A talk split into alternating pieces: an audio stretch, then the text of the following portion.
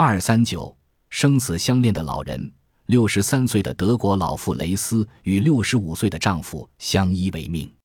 前不久，雷斯的丈夫患绝症死在家中，她在悲痛之余决定继续与丈夫长相厮守。